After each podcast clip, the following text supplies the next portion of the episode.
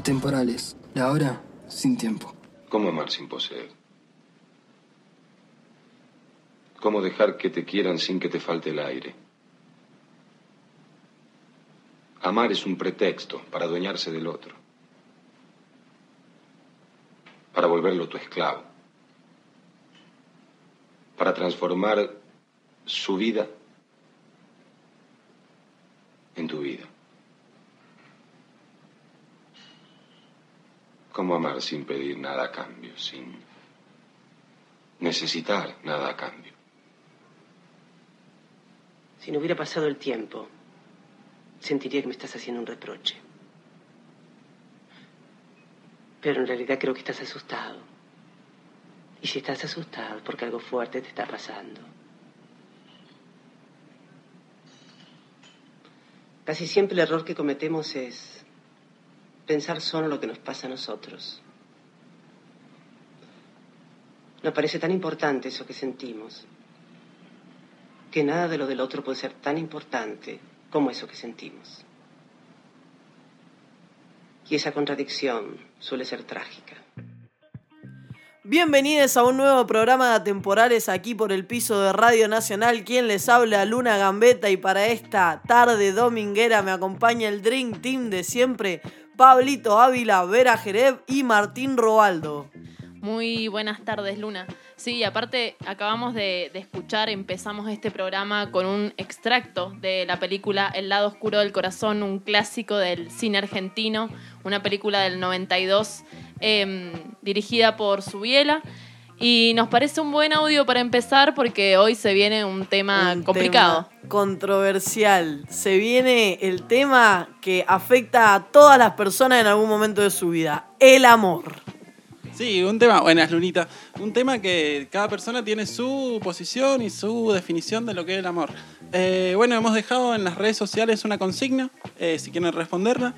Y bueno, ahí van a poder tirarnos toda la data. La consigna sería locuras que hayan hecho por amor. ¿Y qué es el amor? Y como decía Pablo, es tan subjetivo lo que hay alrededor del amor y sabemos también que ronda en nuestras cabezas la idea del amor romántico, que quizás hace unos años no se hablaba del amor romántico en sí, pero ahora somos un poquito más conscientes de lo que vendría siendo esto.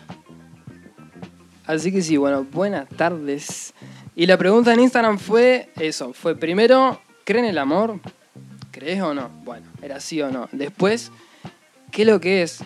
Y después, como dice Lunita, ¿qué locura, qué es lo más loco que has hecho por amor? Y nada, realmente la gente se reprendió, especialmente con qué es el amor y con todas las definiciones que nos han dejado bastante sorprendidas. Y como dice Vera, se, bueno, especialmente porque bueno, tenemos entre 22, 23, 21 años nosotros, entonces la generación ha tenido un cambio tremendo y surgió permanente lo del amor romántico y las críticas fueron, fueron firmes, firmes dividir el amor también como lo que sería el amor de pareja, el amor de amistad, el amor familiar y saber que son diferentes amores, diferentes formas de querer, de, de compartir tiempo también. Eh, me parece que, que, en el amor es, es complicado a veces cuando se mezclan. Acá nos llegó un mensaje que dice, el amor es eso que te mueve cada célula cuando cruzas miradas o sentís el otro cuerpo. Fa, ahí, directamente. Digo, igual el, el, amor está como muy vinculado a la cuestión de, de, pareja, eh, justamente por cómo se, se, arma, digamos, la idea del amor romántico, que no siempre existió el amor romántico. O sea, antes se hablaba de un amor cortés, cuando estaba esta cuestión de las doncellas y los caballeros, y se enamoraban a primera vista, y después cuando la mujer empieza a meterse, digamos, en el ámbito laboral, se independiza, empieza el amor romántico porque hay una cuestión de elección, digamos, de la pareja. Sin embargo, alrededor del amor romántico también hay muchos mitos eh, que también vemos en las respuestas de Instagram, como esta idea de completarse, por ejemplo, a través del amor. De encontrar algo que quizás nos falta o que quizás nos llena. También preguntarse un poco si justamente en eso de estar completos, el ser amado, digamos, es un objeto en el cual es amado porque yo lo quiero o es amado porque me hace bien y me ayuda y lo necesito, porque también es una realidad que el sentirse amado ayuda muchísimo a la autoestima, a la forma de verse cada uno, digo, como eso de, quizás tener la otra persona que te da un, un- apoyo, ayuda muchísimo a, a lo que es uno mismo. Entonces, fijarse si yo a vos te quiero por cómo sos vos como persona o por todo lo que me generás o lo que me servís. Sí, re loco eso, porque bueno, primero también, como estás diciendo vos, puede funcionar como, bueno, como un montón de cosas, pero eso, que te lee la autoestima, una cierta seguridad, una compañía, hermoso. Y por otro lado, las respuestas también decían que es como esa ambigüedad, porque era darle a alguien la posibilidad de destruirte casi y que la otra persona decida no hacerlo o que se acompañen, o sea, que está esa idea que es bastante loca todavía del amor con la construcción y la destrucción como súper cerca, sí, me parece bastante, bastante loco. Y bueno, y vamos a estar hablando justamente de la construcción del amor romántico, tanto como la desconstrucción que se está realizando ahora, ¿no? Sí, y pensando en eso, justamente en cómo el, el amor ha ido surgiendo, también tiene que ver esta idea del amor romántico con el romanticismo, que pese a que fue una cuestión histórica relacionada con el arte, ahí se empezaron a, construir, digamos, lo que vendría siendo esa literatura romántica o esas ideas, esos mitos, esas creencias alrededor del amor. eh, e inevitablemente ese romanticismo fue pasando por la historia y al día de hoy, o sea, si nos ponemos a pensar y ponemos a revisar, no sé, nuestra li- lista de Spotify o nuestra lista de películas de Netflix, el amor romántico está ahí. O sea, esa idealización de la otra persona, ese sentirse completo con el otro, eh, todos estos mitos de, de la media naranja, de la familia también, del casamiento, de la monogamia, está todo ahí latente, digo, la construcción de la familia también. de que de repente te enamorás y si te enamorás te vas a enamorar de una sola persona y con esa persona vas a pasar tu vida entera, pase lo que pase, en las buenas y en las malas y continuarlo. El tema de la ide- idealización también es muy fuerte porque lo que se genera es que capaz que no te estás enamorando realmente de la persona, sino que te estás enamorando de lo que vos crees que es la persona. Entonces, llevado el momento en que se produce una ruptura en esa idealización, termina por llevar a que quizás este vínculo que se generó entre dos personas eh, lo lleva a un quiebre muy fuerte en el que la persona que idealizó se da cuenta que no, que no es como ella pensaba y ahí está el elegir seguir con la persona además de, de- sus defectos que cuando los vemos así como tan perfecto los omitimos totalmente o directamente que la ruptura justamente con lo que creíamos sea tan grande que llevarlo al otro extremo de ya ni siquiera querer verlo. Sí, en esta cuestión sacrificial y mítica también que tiene el amor y la construcción del amor romántico como tal, eh, nos mandaron un audio muy hermoso y muy interesante acerca de una historia eh, cubana, así que yo creo que está buenísimo para que lo escuchemos. Es Sí, el audio que dice Verita nos lo enviaron desde Cuba.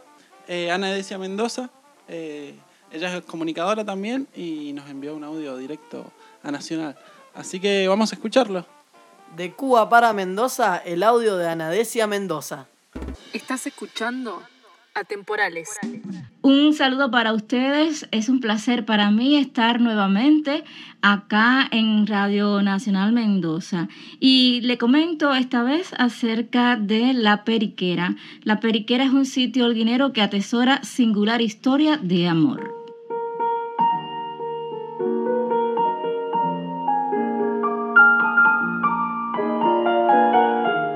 Quien llega por primera vez a la ciudad cubana de los parques acude a la Periquera, casa consistorial, hoy museo provincial, que atesora una parte importante de la historia. Según cuentan, fue este uno de los sitios que acogió una de las leyendas más hermosas de amor, no solo de Holguín, sino de toda Cuba.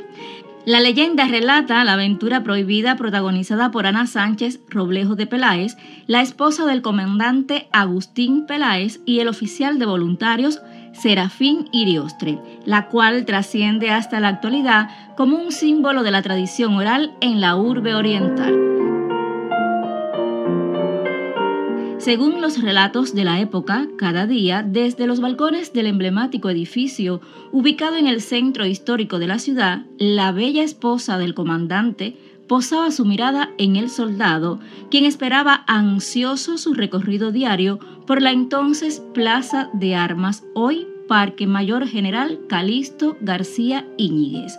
Con la complicidad del párroco de la iglesia San José, consejero espiritual de la familia Peláez, los amantes se encontraban después de la misa en un antiguo túnel que comunicaba a los templos San José y San Isidoro, el hospital militar, el cuartel del ejército español y los fortines ubicados en las cercanías de la Loma de la Cruz, elevación más alta de la ciudad cubana de los parques.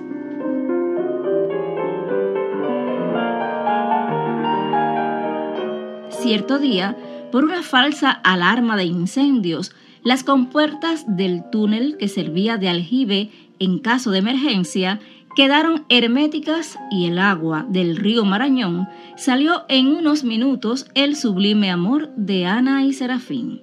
Un rato más tarde, en uno de los recorridos habituales del capitán de la guardia, aparecieron los cuerpos sin vida de la señora y el soldado, suceso que trascendió como una de las fábulas más significativas en la historia de la urbe oriental. Cuenta la leyenda que no hubo comentarios en la ciudad al respecto. A la joven el esposo decidió enterrarla en la falda de la Loma de la Cruz. Aunque ha pasado el tiempo, muchos tienen aún en la memoria el epitafio en la tumba de la reconocida dama. A doña Ana Sánchez Roblejo, que pudo morir en su lecho lleno de virtudes y murió sin honra en el túnel de la periquera.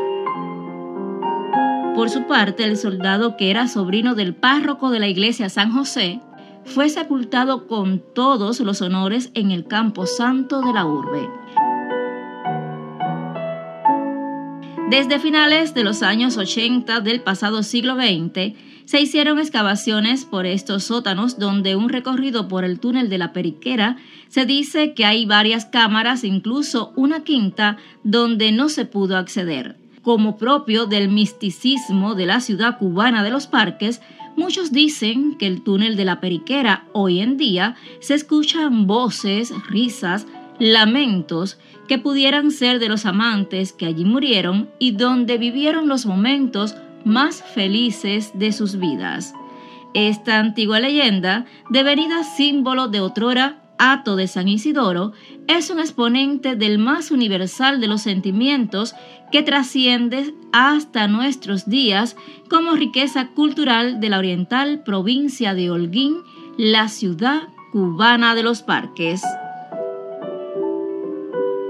En la asistencia técnica Rolando de la Rosa. Fue una crónica de Ana Edesia Mendoza. Muchas gracias. Esto fue la historia de la periquera directamente desde Cuba hacia Mendoza. Eh, un fuerte, un poquito fuerte. Sí, las historias del amor romántico sobreviven y son parte de, de lo que construye o la sostiene como algo mítico y también como algo deseable. O sea, el amor romántico como algo deseable, algo que tiene que sucederte, algo que, que, está ahí latente. Así como también están las películas. Hay tantas películas románticas que nos han enseñado también cómo es el amor, qué es el amor, cómo tenemos que amar. Que hay que sacrificar por el amor también, que tanto hay que viajar. Muchas películas donde, por ejemplo, quizás ambas personas encuentran un trabajo en diferentes lugares que les hacen bien a uno y deciden dejarlo todo por continuar juntos contra el mundo entero. Sí, y bueno, vos venís de eso también, ¿o no? Oh, y yo, por ejemplo, tengo una historia familiar donde viene la abuela de mi abuela, era una duquesa en Italia, y ella decide venirse a Argentina porque se enamora del jardinero. Entonces se escapa con el jardinero y se viene para acá, para Argentina. Así que digamos que la raíz de mi familia es por amor. Es muy romántico. Gambetta siempre fue romántico. Increíble. Tumbarello. Increíble. Bueno, eh, no, sí. La verdad que, y como están diciendo, están esas ideas y nosotros en este momento al menos ya somos conscientes de que es amor romántico, de que son construcciones muchas veces súper dolorosas y idealistas a niveles increíbles pero hay que reconocer que las tenemos. O sea, yo creo, bueno, hemos, hay muchos ensayos súper interesantes, por ejemplo, uno, uno de Tamara Tenenbaum, que vamos a estar hablando luego, pero es como realmente también aceptar que nosotros hemos sido formados con esas cosas y a partir de eso reconocerlas y poder ir trabajarlas según lo que nosotros queramos, pero, pero bueno, sí, es como está diciendo, imagínate, si tu familia se formó a partir de eso. Entender y romper también e- esa estructura de seguir perpetuando la forma de amar. También saber que hay muchas formas y maneras. Sí, pero romper con este amor romántico eh, tampoco es fácil porque también requiere de toda una investigación que por ahí no está al alcance de todas las personas. Eh, y bueno, y esto también de la reproducción del, del amor romántico a través de los productos culturales, ¿no? Sí, todo está lleno. Pensemos de que hay una cantidad tan grande de... O sea, las novelas rosas, que son las novelas románticas, son las novelas más leídas en la literatura, digamos, en Canadá y en Estados Unidos, por ejemplo. Y la cantidad de películas románticas, o sea, ustedes piensen, una película de acción, ¿tiene una historia de romance? Sí. ¿De drama? Sí. Ni siquiera hace falta que sea el género romántico. Digo, el amor, las relaciones, las parejas están siempre presentes en los productos hasta culturales. el terror tiene historia de amor en el medio para poder aplacar un poco. Sí, ¿por qué todas las canciones hablan de amor? O sea, por más de que sea la banda más punky, igual va a hablar de amor.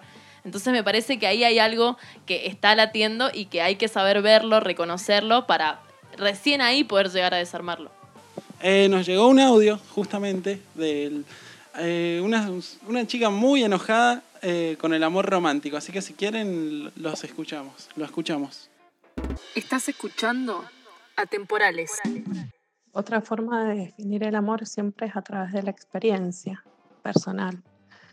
Em, todas estas cuestiones con el amor me, me llevaron a, iniciar un movimiento. Yo, digo que así casi creé un manifiesto, el antiñoño amor.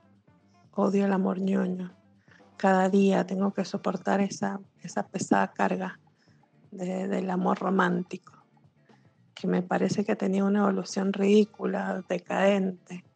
Hay que esquivar poemas, novelas, series, películas, canciones, eh, frases, eh, rituales. Eh, bueno, lo que yo hago es, tratar de no flaquear, pero cuando me junto a veces con mis amigas y les digo cosas como, chicas, el amor es- es- es resultado del azar, o sea, eh, empieza porque sí, termina porque sí, no hay ningún tonto destino que esté actuando ahí en el medio. Bueno, como resultado pierdo muchas amigas. Me expulsan de sus vidas de, de amor de, de amores de telenovela turca.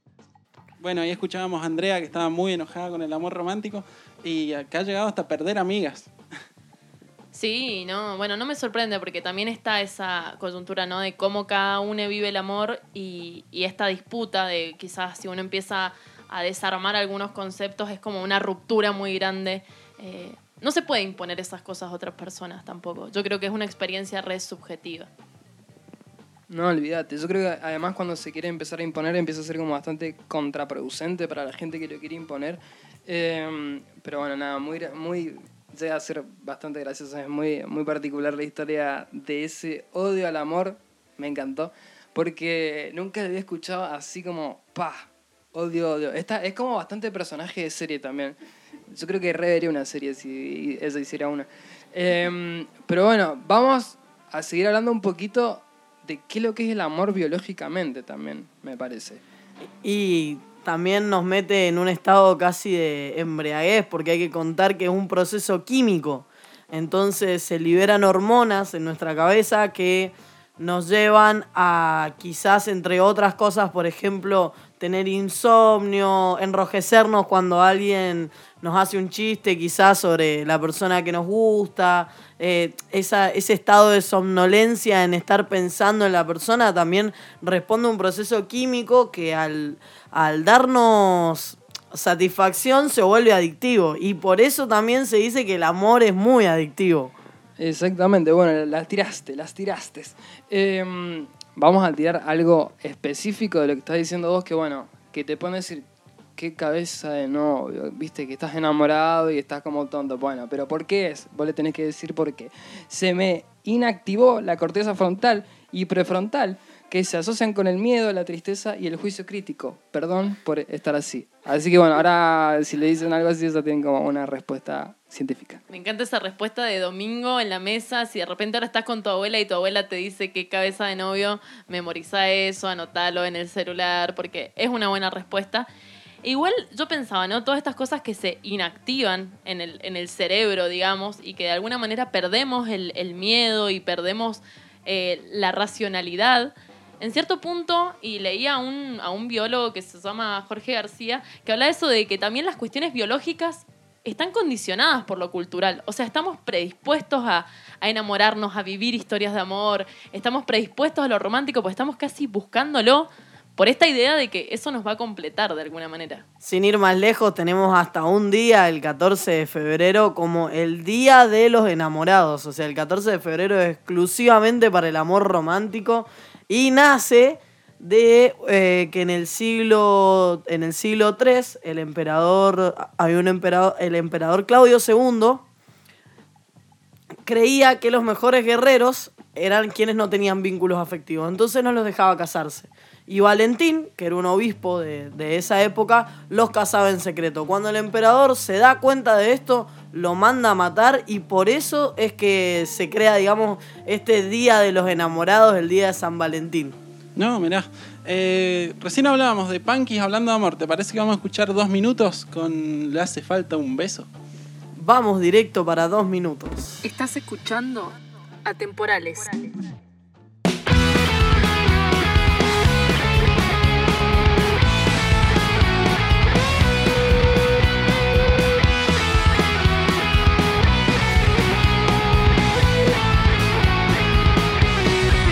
Que trabaja tan tarde para que esa no le falte nada. En su nido de amor ella lo espera enamorada. Él a veces se olvida de las fechas importantes. La factura no espera ni él siempre es muy responsable. Pero ella siente que el amor se está apagando, que algo se está acabando, la pasión se decirle,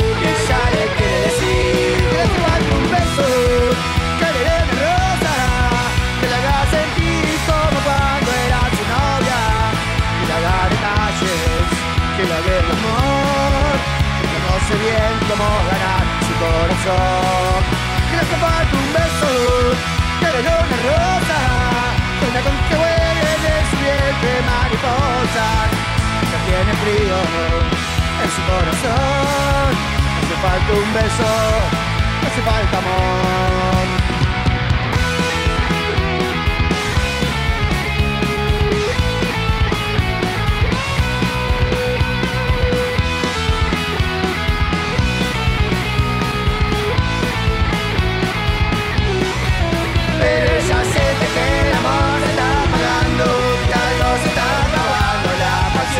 pasión se congeló.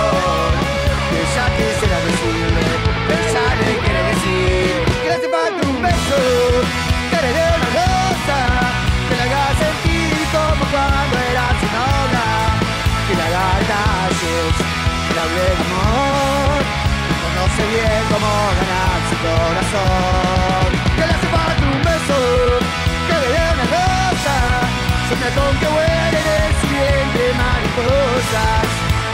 frío en su corazón hace falta un beso, le hace falta amor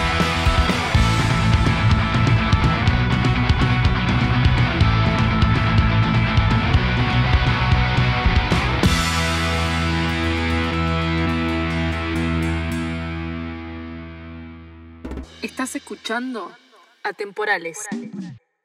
Estúpidos isótopos, dense prisa y pierdan para salir de aquí. ¿Por qué odias tanto a los isótopos, papá? Porque los amaba y me destrozaron el corazón. Aprende esa lección, Lisa. Jamás ames a nadie. ¿Tampoco a ti? En especial a mí. Atemporales.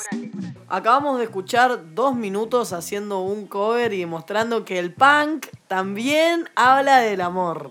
Sí mismo, nadie se salva de hablar del amor. Nadie, absolutamente nadie, ni siquiera dos minutos. O sea, si dos minutos habla de amor, entonces... Entonces vos que estás en la esquina le podés decir a tu mamá que la querés. Totalmente. Y bueno, y no solamente, o sea, como que esta idea del amor romántico, así como se ha ido transformando y no siempre existió la idea de amor romántico, en este momento está en crisis. Podríamos decir, quizás nuestra generación la siente más en crisis que otras generaciones. Eh, también porque, pará, en, acá somos todos hijes de divorciades, por ejemplo. Eh, hay una cosa de ruptura de la familia, ya no se ve igual el amor romántico para toda la vida. Yo creo que nosotros somos una generación que prácticamente todas las personas lo han vivido eso. Acá nos llegan más mensajes. Eh, Julieta dice, creo que hay muchos tipos de amor. Creo que disfrazarlo de otros conceptos como confianza y comodidad es quitarle la esencia. Creo en el amor como un sentimiento inexplicable que te moviliza a hacer muchas cosas que nunca harías. Bueno, a mí me tiraron como data, pregunté qué había sido de lo más loco que habían hecho por amor y un chico me contestó que lo llevaron preso. Lo llevaron preso porque parece que estaban pintando, entonces se echó la culpa de que había sido él quien estaba pintando en la vía pública, como sabemos no se puede, y de esa manera salvó a su amade de caer en un calabozo. Bueno, y sí, son cosas que suelen pasar. También nos habían dicho que el amor romántico es alimentar el ego del leotre por un tiempo hasta que te absorbe. Chau. Fuerte, ahí, ahí hubo mucho dolor. Ahí hubo mucho en ese dolor. corazón hubo mucho dolor. Sí, totalmente. Y yo creo que, que tiene que ver un poco con esto, porque también el amor romántico, inevitablemente, si tiene una idealización, cualquier proceso de ruptura, no solo lo leíamos de un nivel también eh, físico, biológico, pero más allá de eso, también te deja en una situación de desconcierto, porque vos pensás que va a ser para siempre realmente. Entonces el desconcierto de que se termine genera mucho dolor.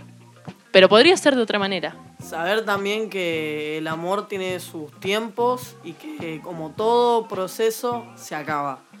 Quizás no, quizás estás con la misma persona 20 años como, como era antes, con esto del matrimonio, que era casarse y quedarse, pero me, parece muchísimo más sano entender y, saber que tiene fecha de caducidad. Y como estábamos diciendo antes, nosotros somos hijos de una generación, bueno, 50 años redondeamos. Y que justamente, por lo menos acá, todos nuestros padres, madres han separado. Entonces llegan a un punto, no sé, tal vez después de 20 años de estar casados, y llega ese punto de volver a la soltería, que es súper loco ver los comportamientos, ver cómo, primero, ya nada, estás grande y tenés que volver a cosas que no, es, no se hace 25 años. Entonces, lo que estábamos diciendo de que pensamos al amor romántico, eso, pensamos casarse y la gente realmente lo piensa para siempre. Entonces, cuando eso se termina, la caída es súper fuerte. Hay una letra de una canción, ¿cómo dice Lunita esa? Que te, te llevan a volar.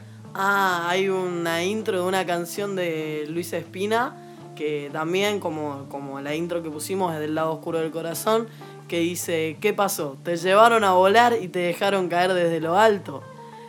Y es terrible cuando el amor pasa a ser de ser la escritura en el medio a estar en el margen.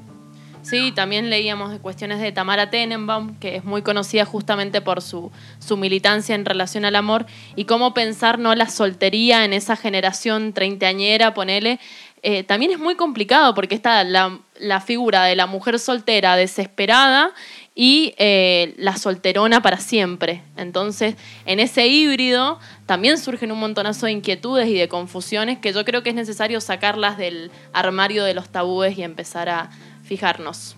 Y para pensar también un poco nuestra juventud, tenemos un audio que nos han mandado Emilia, así que lo vamos a escuchar. Creo que tal vez la tarea más difícil que nos toca como juventudes es aprender formas nuevas de amar. Y lo digo en plural porque creo que hay tantas formas posibles de amor como personas en el mundo. Y digo también que es una de las cosas más difíciles que nos tocan porque cuesta mucho alejarse de esas formas clásicas de amar que nos enseñan desde que nacemos y que tienen toda una cultura atrás que la sostiene. Digo, estas estructuras monogámicas que aprendimos de relacionarnos, esas formas trágicas de desamor a lo Romeo y Julieta, porque una cosa es conocer en la teoría las prácticas que no son sanas o como también se dice ahora son tóxicas o que nos hacen mal, y otra cosa es poder reconocerlas e identificarlas en el deseo propio y poder actuar en consecuencia. Por eso creo que uno de los desafíos más grandes que tenemos como juventudes es poder construir vínculos que sean menos dolorosos, que sean menos violentos, que acompañen en el crecimiento respetando las singularidades y que cuiden siempre, siempre la libertad. Estás escuchando Atemporales. Bueno, acabamos de escuchar entonces el audio de Emilia. Emilia Rodríguez, una compañera acá, amiga nuestra también. Así que, nada, deja pensando, ¿no? Acerca de, nuestro lugar también complicado a la hora de, de deconstruir o de quizás leer un montonazo de cosas que tienen que ver sobre la deconstrucción del amor romántico y desarmarlo y pensarlo y el amor libre pero en la práctica encuentra las dificultades de la vida. Porque siempre la teoría es muy perfecta hasta que llega la hora de justamente ponerlo en práctica. Sí, es algo que totalmente hay que, hay que intentar, cada vez hay que crear vínculos más sanos, pero también es real que los sentimientos a veces a uno le llegan y hay cosas que duelen, hay cosas que molestan, entonces siempre intentar moldearlo. Así que no, María Emilia la- realmente la voz de una generación. Pero como está diciendo Luna, eh, bueno, lo que dice me parece súper importante en esto que no, como no engañarse tampoco a uno mismo. Es como, está bien, yo leo todo esto, pero cuando en la práctica hay conflictos me parece como súper importante darse cuenta y decir como, bueno, realmente no me siento cómodo con esto, no me siento cómodo con esto. Porque si no, muchas veces, bueno, justamente en el artículo de Tamara también sale que por querer ser, no sé, como uno piensa ciertas cosas, no sé, incluso está como el personaje de la chica cool o lo que sea, y por querer ser eso que a veces sí queremos ser, pero en la práctica no podemos, se empieza a armar un conflicto que bueno, es mejor reconocer que por ahora no, no es cómodo para nosotros y listo. Sí, es muy interesante lo que plantea Tamara Tenenbaum en relación a este personaje de la chica cool, de cómo la soltería de repente tiene que ser un orgullo y cómo las, las mujeres modernas, digamos, ya sabemos que no tenemos que tener, estar pendientes de los varones, pero al mismo tiempo nos ponemos en una posición que termina siendo sumisa y que termina siendo, bueno, no me quejo de nada, no digo que esto me parece mal, no digo que esto me molesta, porque sería que como me estoy enganchando o estoy siguiendo esos patrones del amor romántico.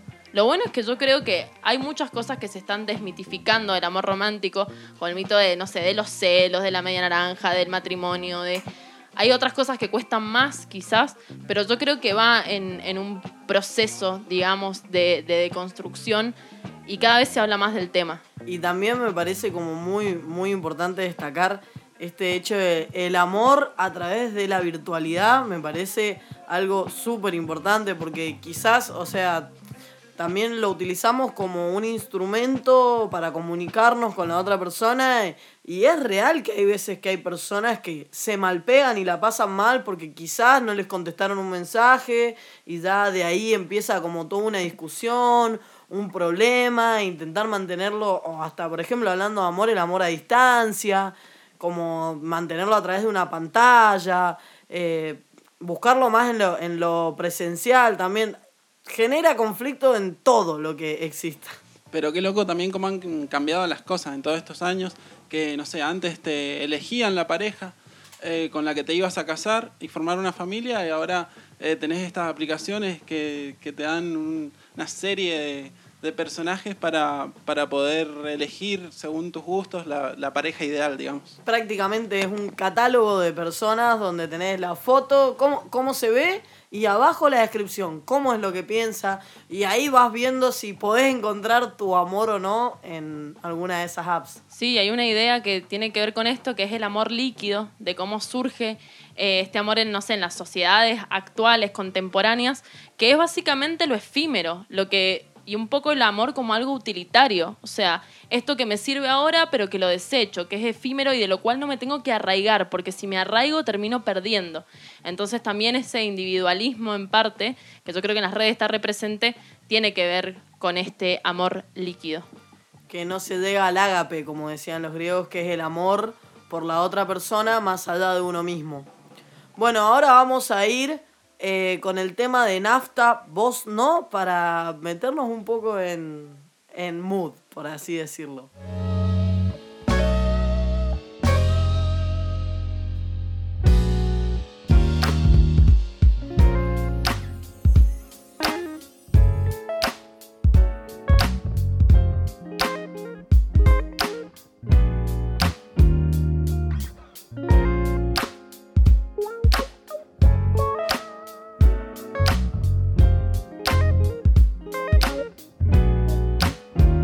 Parece ser que la mujer un día se fue con otro. No dejó dicho nada ni le avisó. ¿A dónde ni por qué? Ni con quién.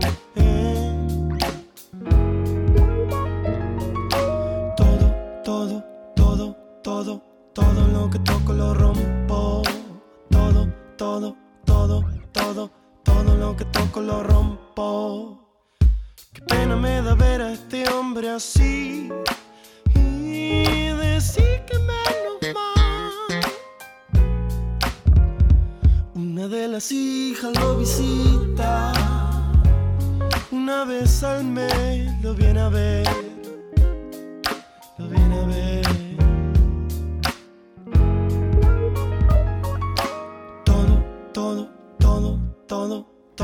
que toco lo rompo. Todo, todo, todo, todo, todo lo que toco lo rompo.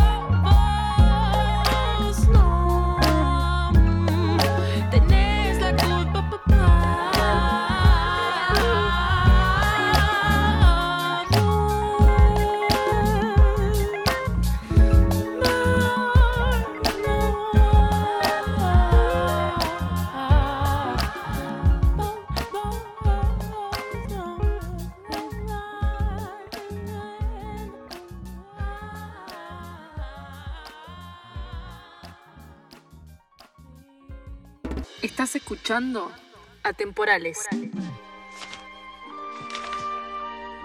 Amada Edna, debo dejarte. ¿Por qué? No puedo decirlo. ¿A dónde iré? No puedes saberlo. ¿Cómo llegaré? Ah, todavía no lo decido. Pero puedo decirte algo. Cada vez que escuche al viento, susurrará tu nombre. Edna. Acabamos de escuchar Voz No de Nafta. Y continuamos con el programa de el día de la fecha.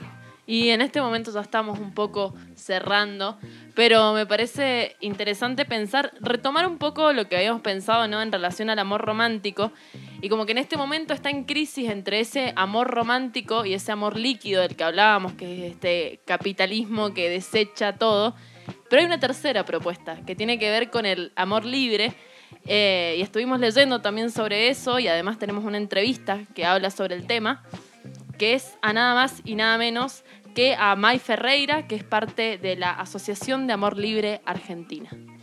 Amor Libre Argentina es una organización que nació en el año 2014 desde una necesidad de un grupo pequeños en ese momento de personas de juntarse a charlar acerca de por qué la monogamia era la única forma normal, entre muchas comillas, de relacionarse.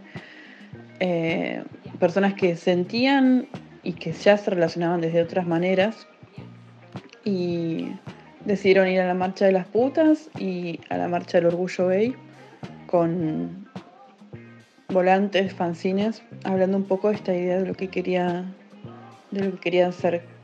Amor Libre Argentina mm, tiene como objetivo visibilizar acerca de lo que es el amor libre y de las diferentes conformaciones relacionales que entran dentro del espectro de amor libre eh, y dar herramientas a las personas para en el camino de esa deconstrucción. En mi experiencia, el mayor mito en relación al amor libre o los mayores mitos son primeros que eh, es una gran orgía en la que tenemos sexo entre todos. Eh, eso es lo que la mayoría de la gente piensa.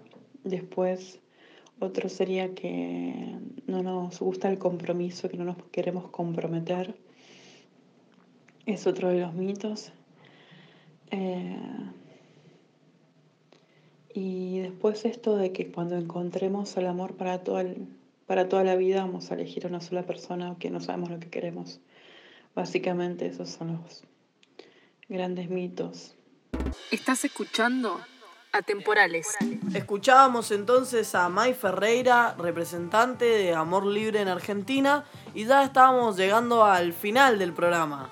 Sí, un programa ahí complicado porque yo creo que también es eso, nos choca un poco a todos. Em, pero bueno, desde mi lugar me parece importante que estemos en esta deconstrucción del amor romántico y que nos cuestionemos sobre todo qué queremos, por qué deseamos lo que deseamos. Em, me parece que es un camino difícil, pero creo que tiene que ver sobre todo con un camino de introspección y no estar sobre todo exigiéndole al otro, digamos, ni idealizando al otro, sino comunicándose. Dejándole ser y justamente compartir y si se llega a ver un, un, vínculo más fuerte, más estrecho, basarlo en la comunicación y que sea justamente algo puro, el compartir porque la otra persona me hace bien y por qué me hace bien y que sea un acompañamiento, un complemento y no simplemente lo que nos ciegue en la vida. Sí, y aparte, bueno, si quieren leer sobre el tema, también en la cuenta de Instagram de Amor Libre hay un montonazo de bibliografía eh, para que lean. Y también nos pueden seguir a nosotros como Atemporales Radio, tanto en Instagram como en Facebook. Bueno, eso fue todo por el día de hoy, por el programa. Vamos a cerrar el tema de amor. Nos despedimos de Atemporales. Muchas gracias al operador de turno.